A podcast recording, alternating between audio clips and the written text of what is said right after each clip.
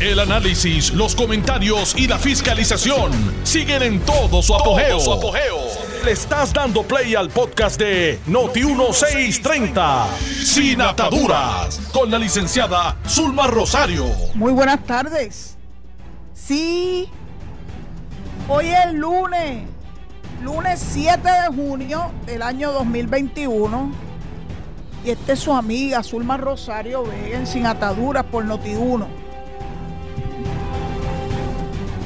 Hay muchos temas. Y yo sé que ustedes están locos por escuchar mi reacción a lo que ocurrió hace par de días con relación a la entrada al PNP de una persona que nunca fue PNP. Voy a hablar de eso en breve. Ustedes saben que como me dijo un señor la semana pasada, que por poco me muero de la risa, que mi lengua está afeitada. Yo no tengo pelos en la lengua, yo las, canto como las veo. Siempre he sido así. Algunas personas lo aprecian, otras personas lo detestan. Pero dejaría de ser yo si yo no digo lo que yo siento.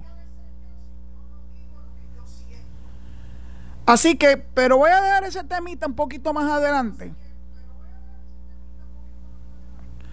Porque creo que debo, debo abordar otro. Uno que acaba de ocurrir en unas entrevistas que hizo Carmen, mi amiga Carmen Jovet, tanto a Toñito Cruz como a Edwin Mundo. Y también Iván Rivera, porque ya sé que Iván Rivera se está preparando para escribir con profundidad qué es lo que significan los rosellos en Puerto Rico. Bueno, pues yo le voy a decir lo que significa para mí los Roselló. Pedro Rosselló fue un gobernador que no era abogado, gracias a Dios, ya está bueno de tanto abogado, que tenía una visión, una visión muy, muy abierta, muy distinta a lo que tradicionalmente ha pasado en Puerto Rico por décadas y décadas y décadas y trajo ideas innovadoras. Lo criticaron.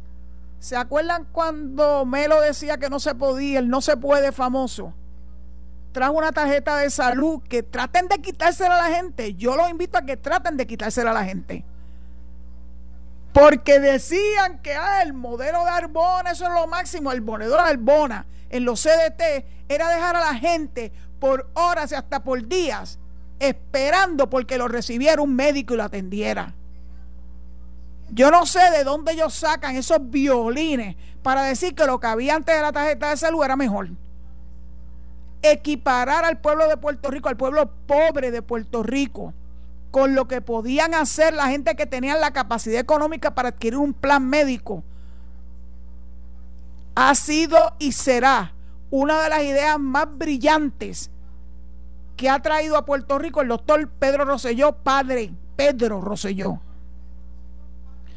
Así que Iván, yo creo que vas a tener tela de donde cortar el superacueducto. El superacueducto lo criticaron, no, que si no, la, no va a haber agua para la gente de la montaña. Leña, ¿eh? El superacueducto, gracias a ellos, se acabaron las sequías. Se acabaron la, la interrupción del servicio de agua a la población del área metropolitana, que naturalmente es la que más consumen. Ay, que dos o tres hicieron una barbaridad, está bien, pero los cogieron y pagaron las consecuencias. Pero el superacueducto está ahí. Ay, Dios mío, el tren urbano. Me acuerdo, de hecho yo le dije una vez a Carlos Pesquera, que era el secretario de Transportación y Obras Públicas, yo necesito que tú me permitas una trillita, pero donde se sienta el conductor cuando se inaugure el tren urbano. Nunca me dio la trillita, pero no importa, me quedé con esa ilusión.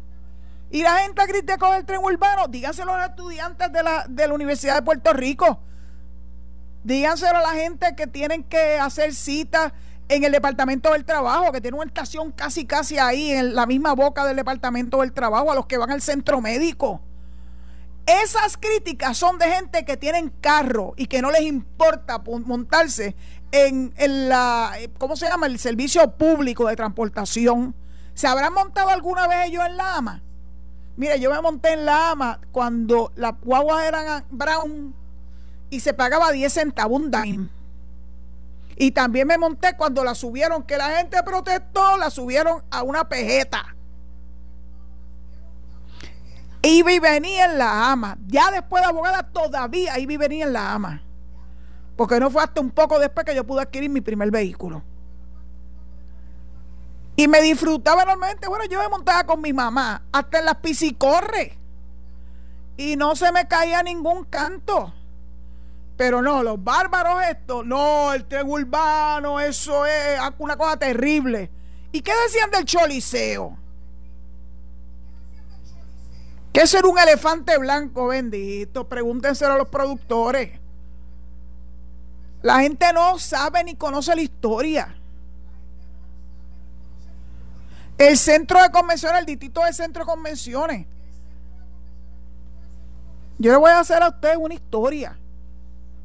Como ya ustedes saben que yo viví desde los 5 años hasta los 17 en Miramar Sur, hago expresa mención a que es la parte sur de Miramar, no es la parte de los blanquitos como mucha gente piensa, en la parada 11 de Miramar y tenía que cruzar un puente por encima de, del expreso de Diego. No, es Muñoz Rivera.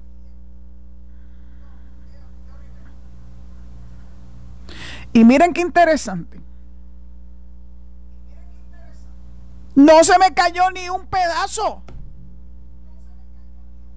Así que yo fui en Pisicorre, a donde vivía en Río Piedra, y fui en la guagua de la ama hasta que tuve 17 años. Y cuando nos tuvimos que mudar de donde estábamos para estar un tiempito en lo que nos entregaban el apartamento en la cooperativa de vivienda Los Robles, me escucharon la cooperativa de vivienda Los Robles. Yo iba a mi trabajo en el San Juan Star, que estuve cinco años trabajando en el San Juan Star en los veranos, y vi venir en la ama. A veces llegaba la guagua 19, a veces llegaba la 19 a que me ponía de frente a mi casa. Esa en los cinco años yo creo que llego tres veces. En un momento dado, por poco, por poco no me monto en la 19A, porque cuando se iba acercando yo no podía creer lo que veían mis ojos y la 19A, bueno, el chofer se paró y me dice, ¿verdad que usted está esperando esta huevo? Y yo, sí, pero no lo puedo creer, ¿esta es la 19A? Y él me dijo, sí, por favor, por favor, entre. Pero me tenía que montar muchas veces en la 8, la de Puerto Nuevo, y caminar hasta la cooperativa de Vivienda de los Robles. No se me cayó ningún canto. De vez en cuando llegaba a la 19, que me llegaba a reparto metropolitano, tampoco se me cayó ningún canto.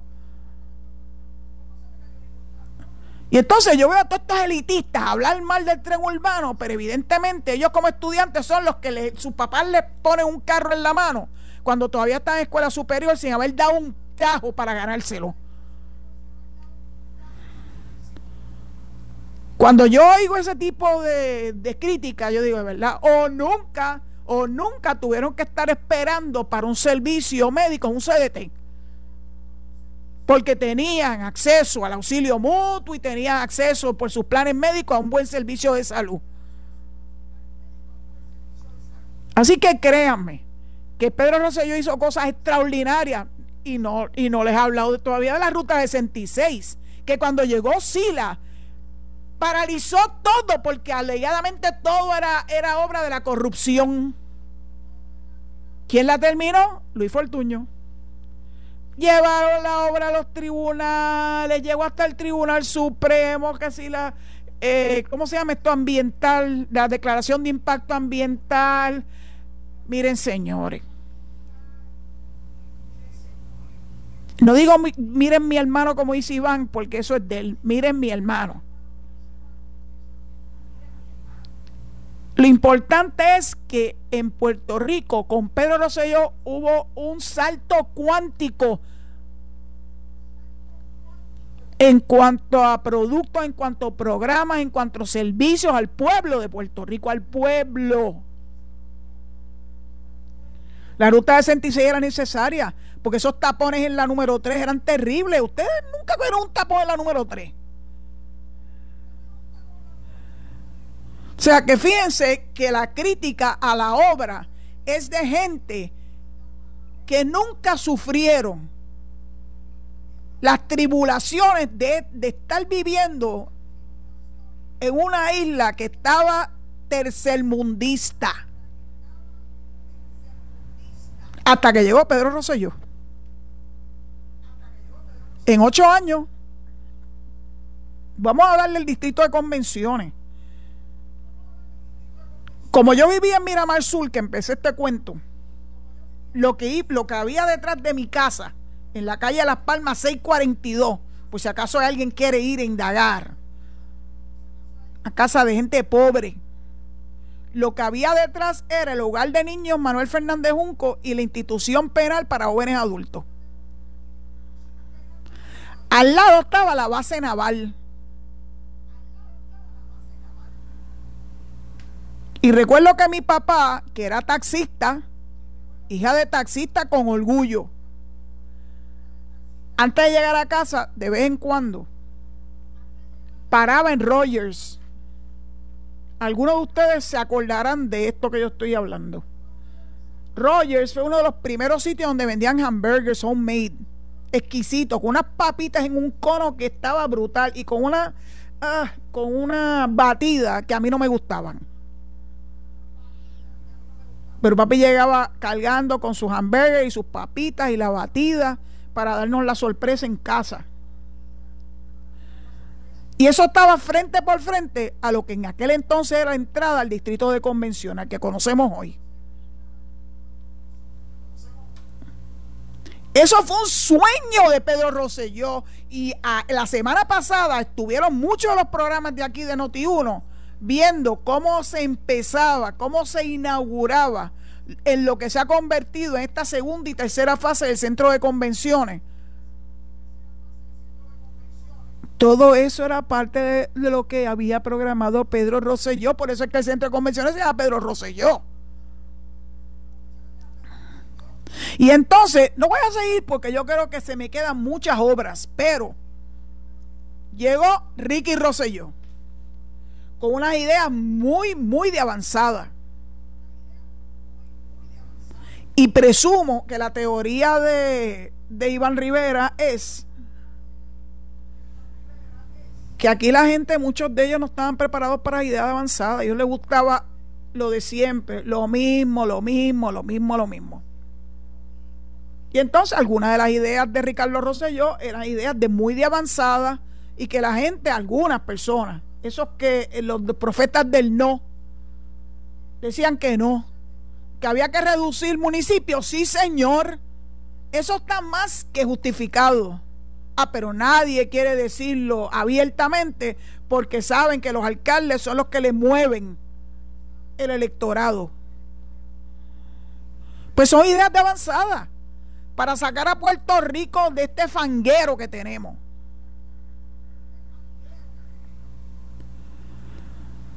Yo les digo a ustedes una cosa. Ese odio que algunos le tienen a Ricardo Rosello es solamente, yo creo que es la envidia la envidia de que un hombre joven, algunos hasta los criticaron que ese era su primer trabajo. Bueno, pero mi primer trabajo es ruino, ¿verdad? Full time. Fue en Fortaleza. Porque todo el tiempo yo estuve estudiando, estudié escuela superior, estudié escuela elemental superior, bachillerato y derecho hasta que me gradué de abogado y pude tener mi primer trabajo formal. ¿Y qué me iban a decir? Ah, este es el primer trabajo suyo. Lo que pasa es que había que haber personas con una mentalidad adelantada, como era la de Carlos Romero, para saber que había que darle la oportunidad a la juventud para tener posibilidades futuras para Puerto Rico. Sí, cuando yo oía que criticaban a Ricardo Rosselló porque alegadamente este era su primer trabajo formal, yo me reía porque me acordaba tanto de don Carlos, porque él sí creía en la juventud. Pero eso no puede ser creer en la juventud de la boca para afuera, eso tiene que hacerse verdad, realidad. Y entonces ahora Ricardo Rosselló,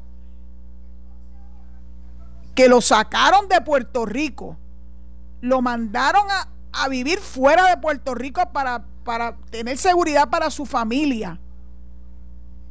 Ahora yo oigo a la gente decir como que él se fue para allá porque le dio la gana, ¿sí? se de verdad que usted nunca ha recibido una amenaza.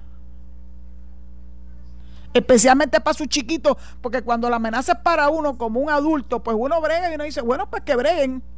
Pero cuando está tu familia de por medio, ese lujo tú no te lo puedes dar, pues muchas de esas amenazas eran reales, corroboradas y confirmadas. Entonces lo sacan de Puerto Rico como un paria y se supone que él no pudiera hacer nada. Y entonces, cuando está establecido, que debe haber sido muy duro, como fue muy duro para mí, aceptar que yo no estaba en una agencia de gobierno, después de 10 años, 8 meses y 11 días. No es fácil, no es nada fácil.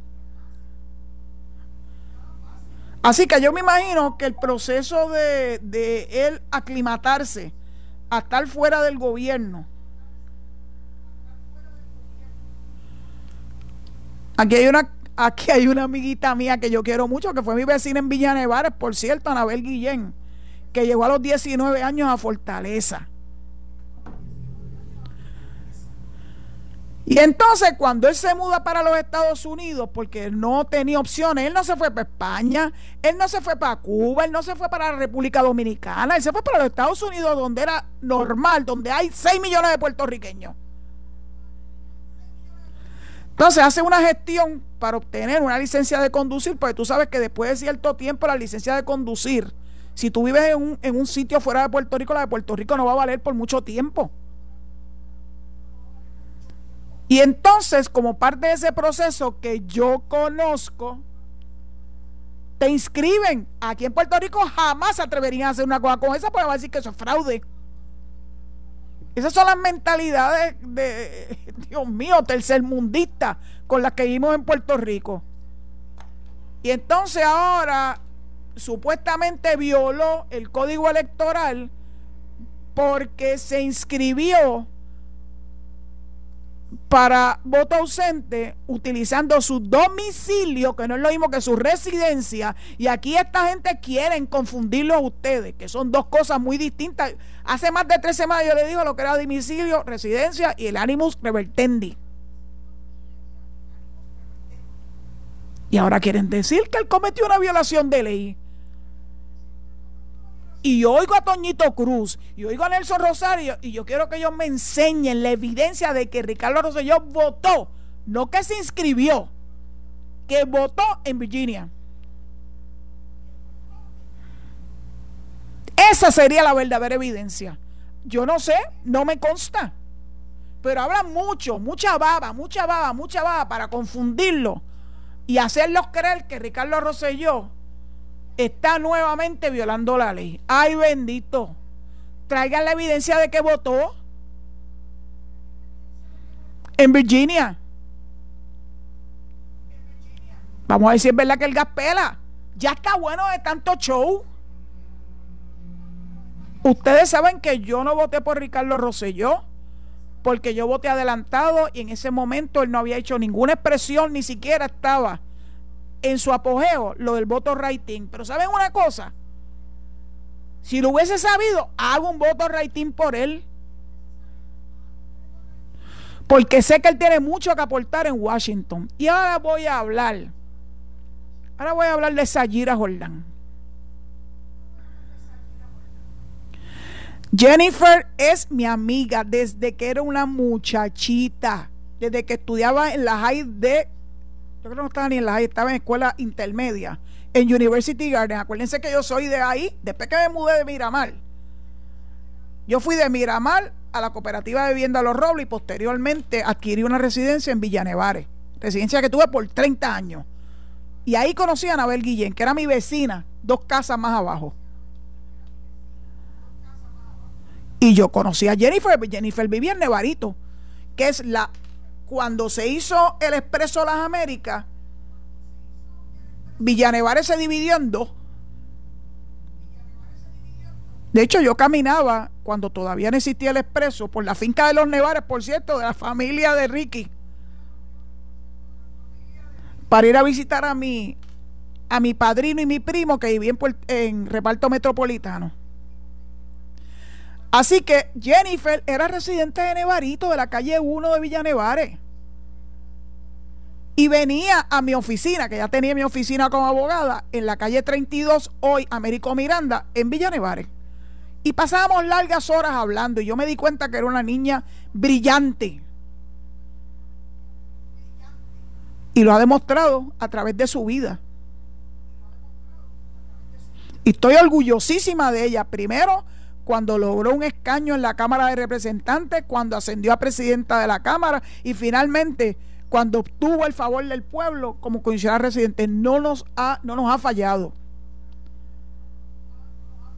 Y yo sé que hay dos o tres por ahí que le tienen riña. Miren, quítense esas, quítense esas riñas de encima. Uno tiene que tomar decisiones, a veces las decisiones no son del agrado de todo el mundo. Jennifer es una extraordinaria comisionada residente. Y entonces llegó Sayira. Y ustedes saben lo que yo les decía de Sayira, que no es troyana. Todavía tengo mis dudas con ella. Porque ¿por qué esa insistencia de escalar las posiciones más altas dentro del Partido Nuevo Progresista? Sí hizo el ingreso finalmente y era ahora. Porque el PNP es el único partido genuinamente estadista que está en su programa de gobierno.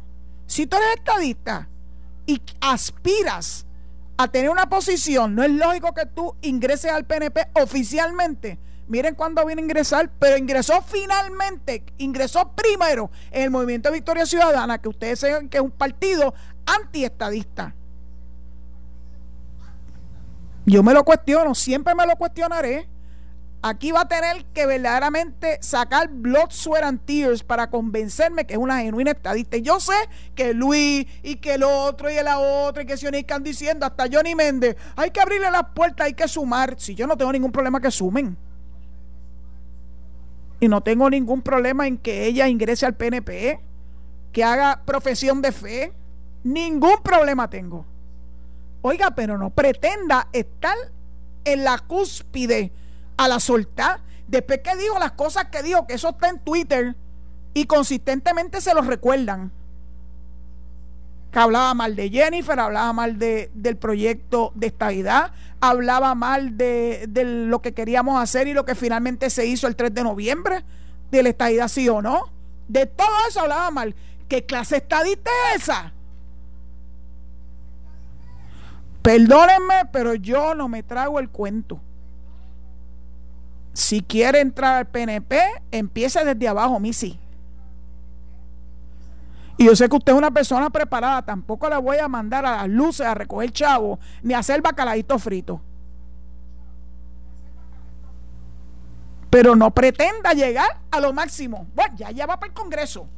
Y a Jennifer que tenga cuidado, que tenga cuidado, porque esa va detrás de esa silla, para eso aspiró el movimiento Victoria Ciudadana. Así que vio que la mejor estrategia era unirse al PNP que nunca ha dicho si alguna vez lo fue. Y tengo mis dudas. Porque ningún PNP Bonafide hubiese ingresado al, movimiento Victoria Ciudadana de, Alexandra Lúgaro y Manuel Natal. Así que a mí yo no me traigo el cuento. Continuamos hablando de esto después de la pausa porque me van a, me van a tumbar del aire. Pues después que yo me embollo hablando de estos temas, se me olvida que hay que hacer una pausa. Así que nos hablamos en breve. Estás escuchando el podcast de Sin Atadura. Sin Atadura. Con la licenciada Zulma Rosario. Por Noti1630. Noti1. Dinos, ¿de dónde saliste tú? ¿De qué cueva saliste? Que cuando saliste de la cueva, escogiste al Movimiento Victoria Ciudadana y no al PNP.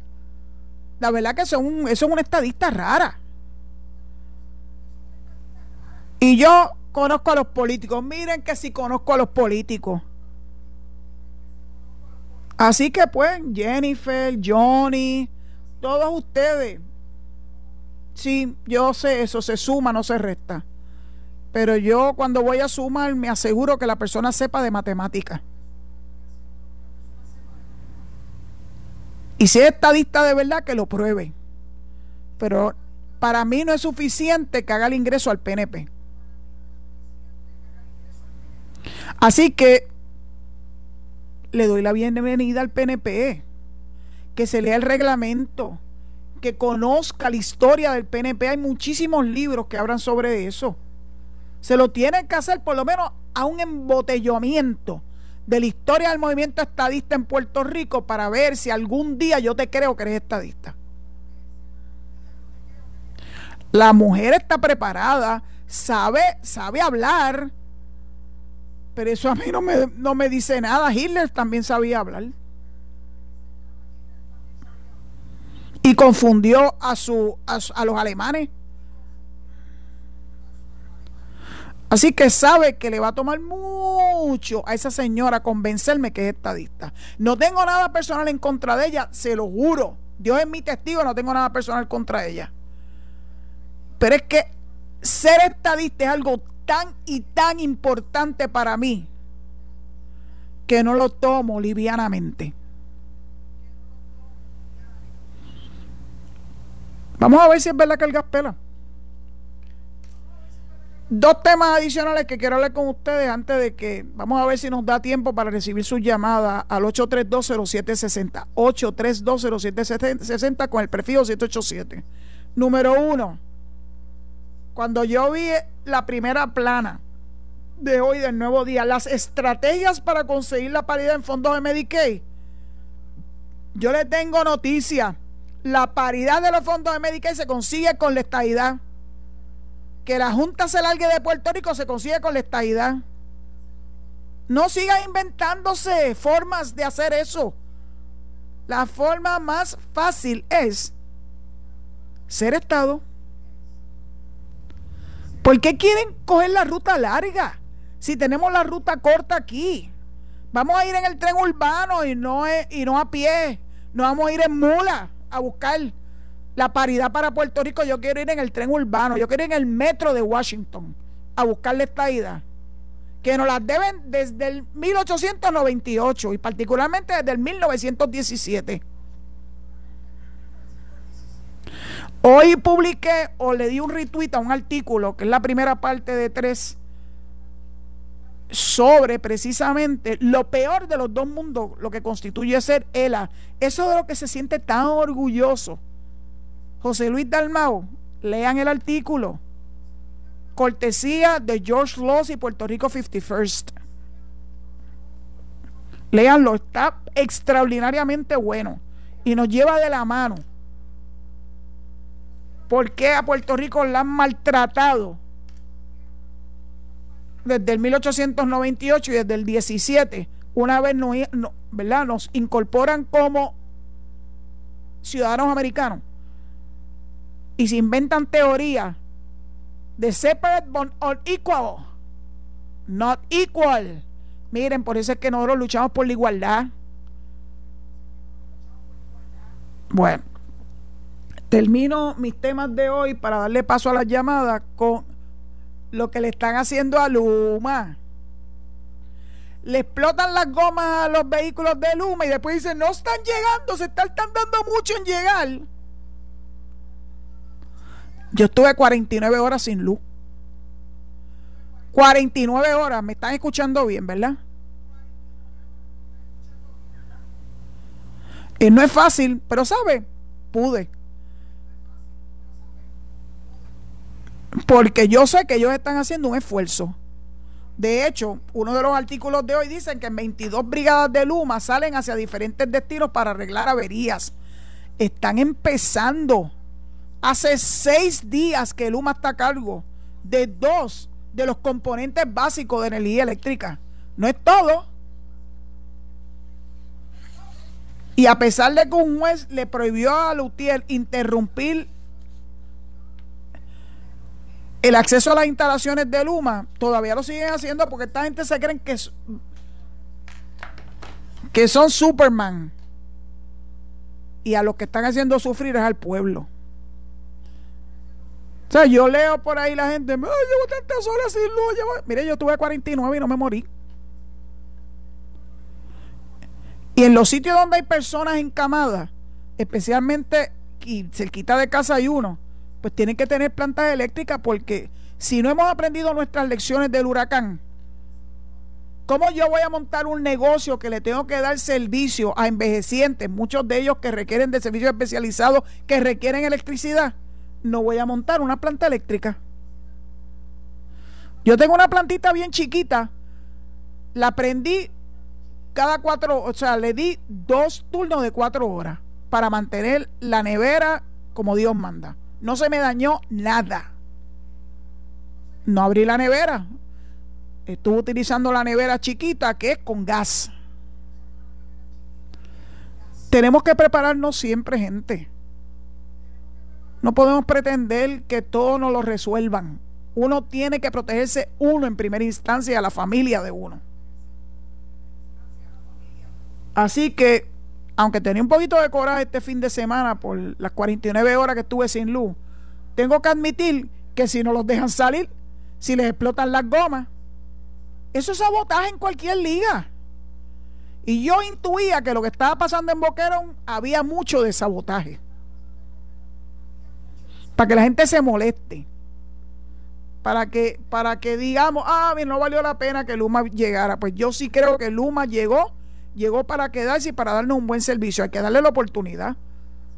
Y sobre todas las cosas, que estos bárbaros de Lutiel no sigan haciendo las barbaridades que han estado haciendo los últimos días. Bueno, ya me lo saqué del sistema. Ahora quiero escucharlos ustedes. Tienen dos temas ahí, tres temas ahí. La estadidad para la paridad en fondos Medicaid. Sayira Jordan Conde y Luma. Vamos a ver, vamos a la primera llamada. Adelante. Saludos, Zulma. Saludos, Zulma. Sí. Yo quisiera, yo también estoy en desacuerdo, estoy en desacuerdo con que las yadidas eh, la señora que estuvo en, representando la estabilidad en el movimiento Victoria Ciudadana se haya incorporado en el PNP. Yo considero que ella debe demostrar que es una que es una verdadera estadista antes de entrar al partido, porque como ya a estas alturas yo no descarto nada. Se puede prestar para dar información, a sacar información de ahí para hacer daño al partido. Y recuerdo también en los años 70 cuando íbamos a los a los CDT que ponían 20 mil sillas para, para, sentar a la gente, iban brincando de silla en silla y cuando lograban entrar al médico, eh, a veces el médico se iba y teníamos que volver al otro día cuando cuando el médico lograba darte una receta que ibas a la ventanilla no había medicamentos, o sea que no se hacía nada. Dos y tres días perdidos en el CDT para que lograran atender a uno. Cuando Roselló entró en el poder cambió todo eso y ahora todo el mundo tiene una tarjetita que puede ir a recetarse en, en, citas y encuentran de todo allí. Muchas gracias por tu participación. Tienes toda la razón. Próxima llamada.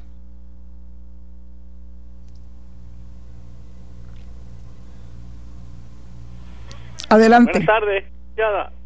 Escucha. Buenas, tardes. Buenas tardes. el señor Llorens de Ponce, saludos. Sí, es que tengo una situación con Luma. Yo estuve 40 minutos esperando en la línea para en la opción de reclamar un pago que, que no me hicieron. Y a los 40 minutos me contestaron que no podían buscar. Después que esperé 40 minutos. No, podían buscar en el sistema la reclamación. Déjeme contestarle al aire. yo, no soy la representante de Luma ni nada por el estilo. Alguien me acusó de que yo estaba guisando con Luma. Miren, yo vivo de mi seguro social. Nada que ver con Luma ni iría a trabajar con ellos tampoco, ya yo estoy retirada para poder estar con ustedes por las tardes aquí tranquilamente. Estamos en un proceso de transición y todas las transiciones son complicadas. No se cerraron todas las oficinas comerciales. Así que yo creo que una de las que están abiertas es precisamente la de Ponce. Yo les recomiendo que se dé una visita en lo que se arregla la cuestión electrónica al centro de servicio al cliente. Estoy buscando la lista porque sé que se... Eh, vamos a ver. Salió una lista hoy precisamente en el periódico. No, en una noticia de Noti1. Ponce tiene una oficina la oficina comercial de Ponce, déle una vuelta por allí en lo que se tranquiliza la cuestión de los teléfonos y el internet. Próxima llamada, por favor.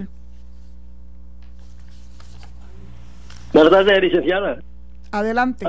Alberto Rizarri de Barceloneta. Mira, licenciada, esa goma que le explotaron a los a Luma, la palabrota esa que Jaramillo le ordenó a su a su unionado, a los bandoleros. Eso mismo, con J. Que la palabra eh, esa, con J para fastidiar a Luma. Eso es lo que pasa. Esa es una orden que le dio Jaramillo a, a los subunidos que por, por estupideces de ellos no se han unido a Luma. Gracias. Gracias a ti. Próxima llamada. Adelante. Adelante. Buenas noches. Oiga, oigo. Eh, buenas, tardes, Carlos de Mayagüez. Mira, Adelante. Este, eh, por más que esta persona sepa, eso es lo que suelen llamarle quinta columna, que es como un espionaje desde adentro y hacer socavar eh, el suelo desde adentro. Estas personas realmente es como, en vez de sumar, es sumar números negativos. Y, y eso no podemos permitir. Eh, tenemos que buscar eh, cómo esta gente, eh, también los de energía eléctrica que están haciendo sabotaje, vamos a retratarlo. Mire, ustedes tienen un celular que pase por al lado de un. Acuérdese que esto es de usted y de todo Puerto Rico, no es de energía eléctrica ni de la UTIER. Así que ellos tienen que respetar nuestra propiedad porque también nos beneficiamos, nos perjudicamos ellos y nosotros. Usted retrátelo y reclámele este a la policía que le meta mano. Buenas noches, buenas tardes. Buenas tardes, Carlos. Próxima llamada, por favor.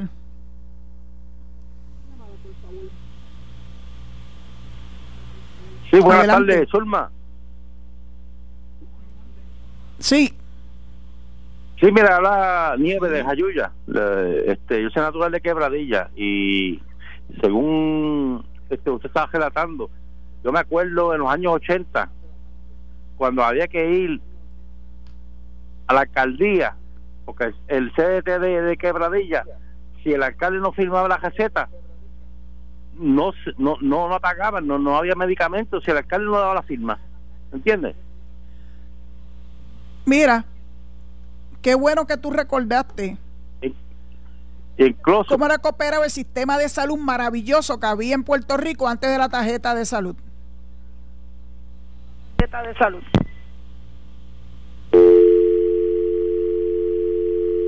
próxima llamada, por favor.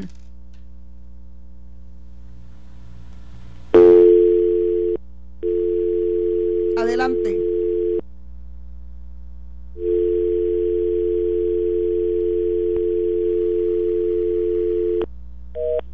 Teléfonos hoy están están en huelga, serán de Lutiel.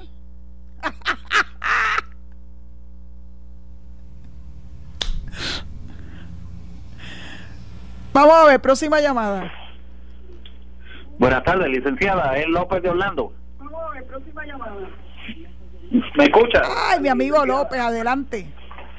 Oiga, usted me ha traído de nuevo tremendo recuerdo. Roger, las mejores papitas fritas de Puerto Rico. Esto es increíble, increíble. Tenemos mucho, tenemos mucho este en común, este licenciada. Estudiamos la misma educación, vivió en Villa Nevada. duda. Este, conocemos a Domingo Manueli. Eh, cuídese y siga este para adelante, que para atrás y para coger impulso. Bye bye. Eso es así. Muchas gracias. Muchas gracias. Próxima llamada. Sí, Zulma, buenas tardes. Adelante. Buenas tardes. Buenas tardes, Zulma. Es del Valle que te habla. ¿Cómo usted está? Yo estoy bien, gracias a Dios. Cuéntanos. Oh. eh, quiero denunciar algo gracioso, pero a la misma vez te va a interesar. Este, el alcalde de Cabo hizo unas gestiones para que Boquerón y Joyuda tuviera tuviera, eh, tuviera luz. Obviamente se movió a Fortaleza a todos lados y el, y el representante del Partido Popular, Kevin, quiere adjudicarse como siempre la... Eh, como si él, él, lo que lo había hecho, es bueno que los cabojoeños sepan, el alcalde que tienen, que lo que ha hecho es trabajar, y estos bandidos que dejaron a Cabo este, un desastre, pero hay que denunciarlo porque si no se si no se dice que tienen un arte para engañar a las personas. Gracias. Cogiendo indulgencia con escapulario ajeno. Próxima llamada.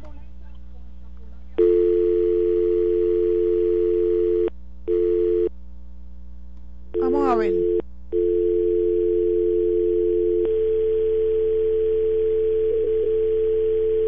Yo sé que a veces es difícil esperar a que las llamadas entren, pero hay que tener un poquito de paciencia porque para bien o para mal están entrando muchísimas llamadas. Así que necesito que nos den la oportunidad de... Porque la línea de aquí, 8320760,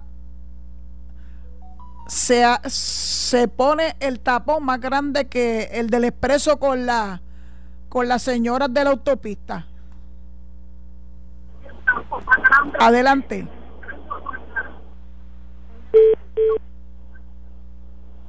Vamos, vamos. Adelante. Buenas tardes, doña Zulma. Placer saludarla. Estoy de acuerdo con usted en dos temas. Primero, en el de la paridad de fondos. La mejor forma de tener los fondos federales es siendo un Estado. Tan sencillo como eso. Eh, eh, buscar paridad de fondos en el estatus del Estado Libre Asociado es engañar al pueblo y atrasar la estabilidad. En el segundo tema de la señora Yadira Jordán, pues entiendo que debe primero ser eh, e, ella dar una muestra de ser una estadista bona fide antes de darle o un puesto o la importancia que ella quiere tener dentro del partido. Hay mucha gente que ha trabajado muchos años por el partido, por la estabilidad, que merecen ese tipo de, de, protagonismo en, en esto de la búsqueda de la estabilidad.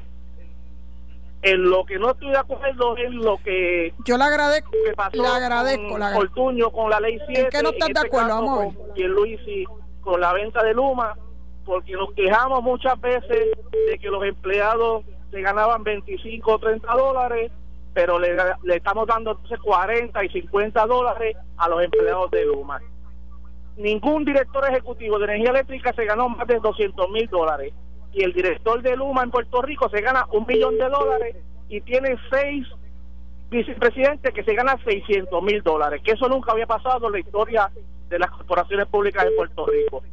Y que con un voto, como muestra un botón basta, que el alcalde de San Sebastián estuvo reclamando servicios para su pueblo y no solamente que no le den el servicio, porque podemos entender que está en la transición.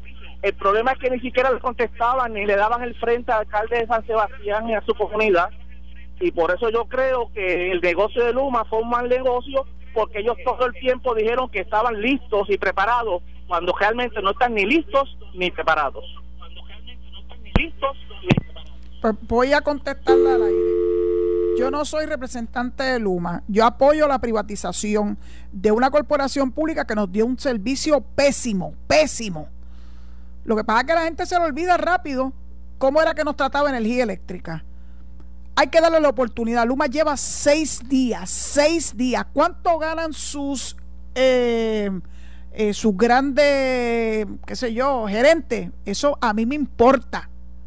No me importa, ¿saben por qué? Porque después que ellos hagan su trabajo y dirijan bien Luma para que no nos hagan lo que nos hacía Energía Eléctrica, darnos un pésimo servicio, que se ganen lo que les dé la gana.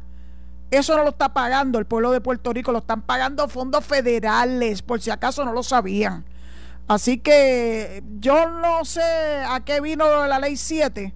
La ley 7 eh, no fue buena para Puerto Rico pero era lo que se le estaba pidiendo al gobierno de Puerto Rico para antes de que hubiera la, quiebra. Eh, si funcionó o no funcionó, yo de verdad que no lo sé.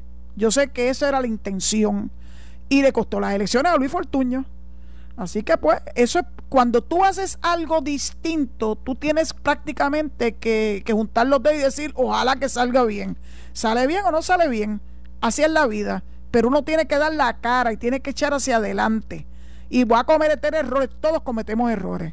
Lo de Luma, todavía, todavía, los rayos, todavía lo apoyo. El día que me demuestren lo contrario, pues lo diré aquí también porque como ustedes saben, yo solo voy a, se las voy a cantar como las veo. Creo que tenemos espacio para una última llamada, ¿verdad, Alejo? Vamos a ver. Si no se han desesperado, adelante, por favor. Adelante. No lo oigo. Hola, buenas tardes, licenciada. Digo de Río Piedra. Buenas tardes. Eh, ahorita hoy en una estación al licenciado San Inocencio diciendo que los empleados de Luma que estaban haciendo chanchullo. Oiga, pero si esos empleados son los mismos de la Esos no son empleados nuevos. Exacto.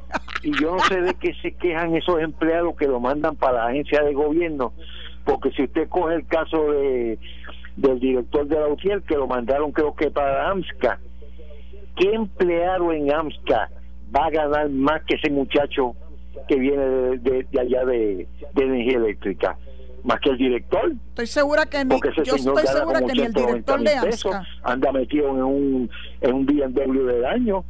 ¿Qué empleado de adicción a droga de AMSCA puede comparar con ese señor? Ninguno. Así es que mira, que no se quejen porque algunos dicen lo han mandado para un puesto a no hacer nada. Oiga, pero por lo menos te están pagando mucho chavo por no hacer nada. Así que, ¿de qué se quejan? Vamos a darle oportunidad a esta nueva compañía y después dentro de cuatro, cinco, seis meses, yo creo que ya la podemos criticar. Pero los empleados que están allí son de la UTIEL, todos son de la UTIEL, no los critiquen. Buenas tardes, licenciado. Muchas gracias por su participación. Ya me hicieron la seña de que estamos en el, en el final, ¿verdad? Así que les pido de favor que se cuiden mucho, que papá Dios me los proteja y que será hasta mañana esta misma hora si Dios así lo permite. Esto fue el podcast de Noti 1630, sin ataduras, con la licenciada Zulma Rosario. Dale play a tu podcast favorito a través de Apple Podcasts, Spotify, Google Podcasts, Stitcher y notiuno.com.